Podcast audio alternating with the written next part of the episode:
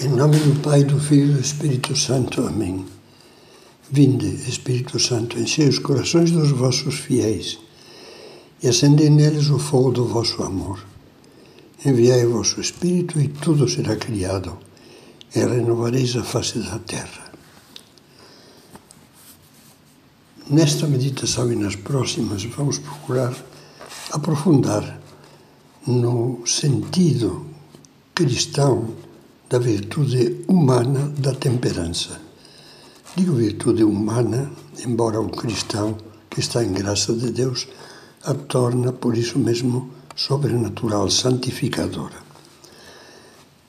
O Catecismo da Igreja Católica, no número 1809, dá a seguinte definição que vale a pena gravar. A temperança é a virtude moral chama-se virtude moral a virtude humana. A virtude moral que modera a atração pelos prazeres e procura o equilíbrio no uso dos bens criados.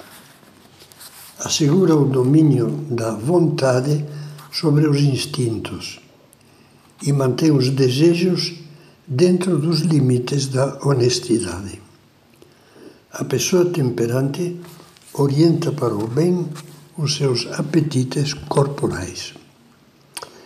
Duas coisas ficam muito claras nesta definição. A primeira é que a temperança procura a atitude equilibrada, certa, em relação aos prazeres corporais, ao uso dos bens deste mundo, aos instintos, aos desejos, aos apetites, apetites sensíveis. Todos entendemos bem o que isso quer dizer. Fala-se nesse texto da nossa inclinação para o prazer sensível no comer, no beber, no sexo, no descanso, no bem-estar corporal e nos outros bens desfrutáveis pelos sentidos, desde perfumes até emoções radicais.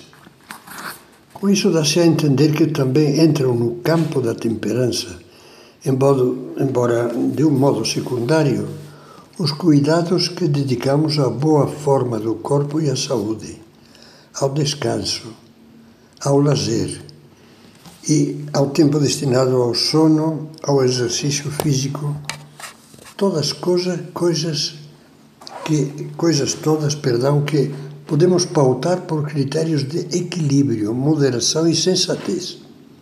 Ou, pelo contrário, desordenar pelo abuso, pelo exagero, pelo vício pela dependência, pela obsessão, por assumir riscos irracionais, pela avidez, pela preguiça. Pense devagar em cada uma das expressões dessa longa lista de desordens e diga-me se não se poderia aplicar a diversas pessoas que você conhece. Talvez até algumas dessas expressões desculpe a você mesmo que está escutando agora. Talvez poderíamos admitir, fico tempo demais na cama, reconheço que abuso do café, por exemplo, ter praticado esportes radicais sem a prudência indispensável, perdi inutilmente horas na internet, não aprofundei na preparação de trabalhos, no estudo por preguiça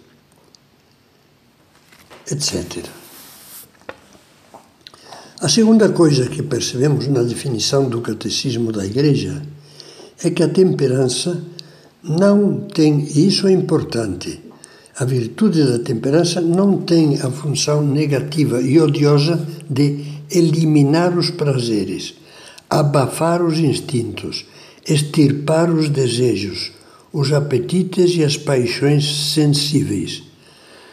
Mas algo muito mais elevado e puro, que o próprio catecismo expressa por meio das palavras: moderar, procurar o equilíbrio, ou seja, a medida certa, o autodomínio e, enfim, a orientação de todo o universo dos desejos e das inclinações corporais ou sensíveis, vista, gosto, tato, etc., e os prazeres que proporcionam para o nosso bem e o do próximo, evitando que ocasionem um dano físico, espiritual ou moral a nós mesmos e aos outros.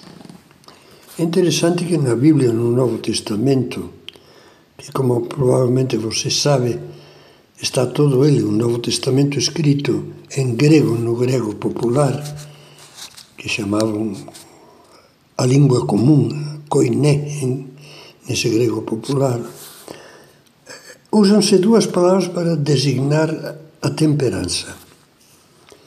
Sofrosine, que se costuma traduzir por sobriedade, e encratia, que significa normalmente temperança no seu sentido mais amplo, ou seja, moderação, moderação dos diversos prazeres corporais. Pois bem, essa última expressão deveria traduzir-se, segundo os melhores conhecedores do grego bíblico, por autodomínio ou domínio próprio, ainda que também possa ser traduzida, sem lhe deturpar o sentido, por temperança, moderação ou continência. Isso quer dizer que, mesmo que os desejos, os instintos e as ânsias de prazer, sobretudo quando atiçados por fortes incentivos, nos puxem para comportamentos irracionais, desregrados ou excessivos, a virtude da temperança fará com que, com que duas coisas. Primeiro, a força da vontade os domine, autodomínio. Os modere, ou seja, tome as rédeas e os conduza sabiamente para aquilo que é a inteligência, segunda coisa, vontade e inteligência. A inteligência mostra como certo e razoável, que é sempre o nosso bem como seres humanos e filhos de Deus. A razão dirá: não beba até cair no chão. Não coma o que lhe faz mal, ainda que seja gostoso. Não durma por pura preguiça, especialmente se tem um dever grave a cumprir.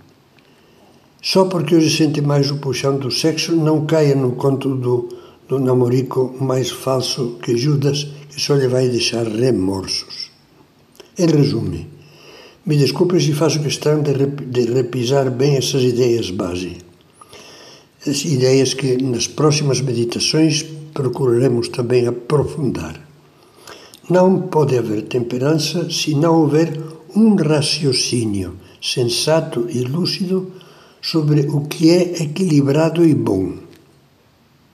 Igualmente, se não houver uma vontade com força de domínio suficiente para manter os desejos e impulsos no ponto certo que a razão indica. Por outras palavras, que sem a luz da razão e sem a força da vontade é impossível viver a virtude da temperança. É isso que, como lhe dizia, vamos procurar ponderar nas meditações a seguir.